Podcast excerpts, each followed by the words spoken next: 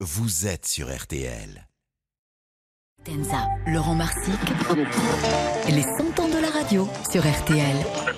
Et la rencontre de trois géants ce matin, Jacques Brel, Georges Brassens, Léo Ferré, réunir ces trois monstres sacrés autour d'un micro paraissait impensable. Et pourtant, un jeune journaliste du magazine Rock and Folk et RTL l'ont fait. Trois copains autour d'un micro, rencontre mythique sur laquelle revient pour nous ce matin Laurent Marsic. C'est l'histoire d'une idée insensée, un coup journalistique improbable.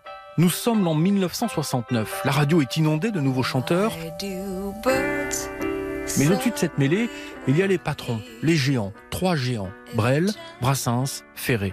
Il y a bien eu des interviews des uns et des autres dans la presse ou à la radio, mais jamais les trois ensemble. C'est cette idée folle qui germe dans la tête d'un jeune journaliste, alors pigiste au magazine Rock Folk et assistant de production à RTL. Il a alors 24 ans, il s'appelle François-René Christiani.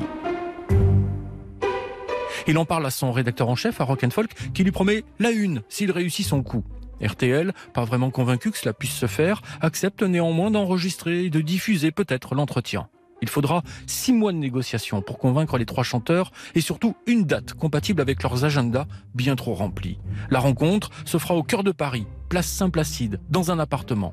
La date est enfin fixée, 6 janvier 1969, 16h30. Jusqu'au dernier moment, François-René Christiani doute. Viendront-ils tous les trois? 16h20. Une déesse se gare en bas de l'appartement. C'est la voiture du chauffeur de Brassens.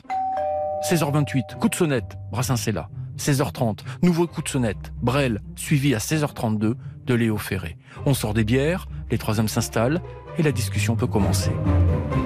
Georges Brassens, Jacques Brel, Léo Ferré. Je crois que c'est la première fois que vous êtes rassemblés autour d'un micro ensemble. Euh, Jusqu'à maintenant, euh, on vous avait vu deux par deux, mais jamais tous les trois. Vous êtes le seul à avoir réussi ce tour de Merci.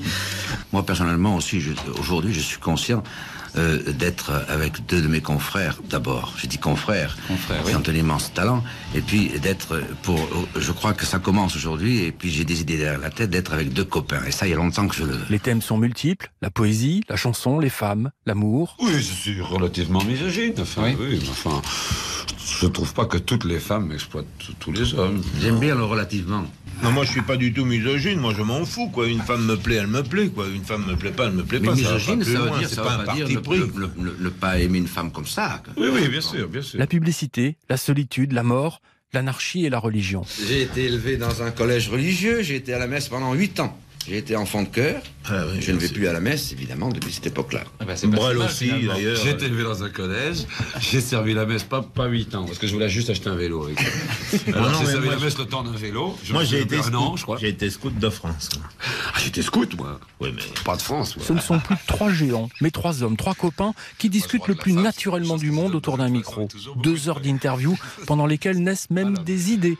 Une idée que l'on doit aller au ferré. Je voudrais qu'un jour, ce serait extraordinaire, qu'on choisisse les dix plus grandes salles de France, tous les trois, qu'on choisisse chacun douze chansons et qu'on fasse, s'il faut, à parade, et puis qu'on rentre et qu'on vienne sur la scène.